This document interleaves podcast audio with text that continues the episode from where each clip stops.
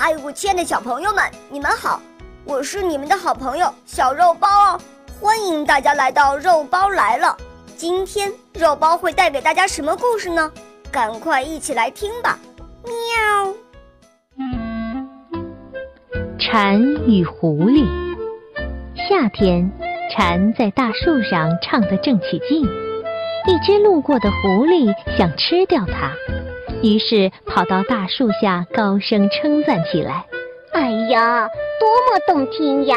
你快下来，我要看看是什么动物才能发出如此美妙的声音。”聪明的蝉一眼就识破了狐狸的诡计，它装作很高兴的样子说：“狐狸大哥，谢谢你的赞美，我太高兴了，请您等等，我化好妆就下去。”蝉藏在一片叶子背后，装模作样的化起妆来。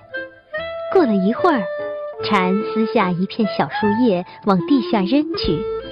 狐狸以为是蝉，马上扑了过去。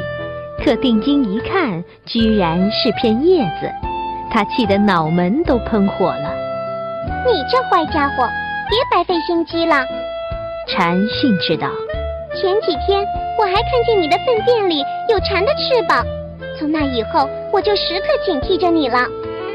这故事是说，聪明的人懂得从别人的灾难中吸取教训。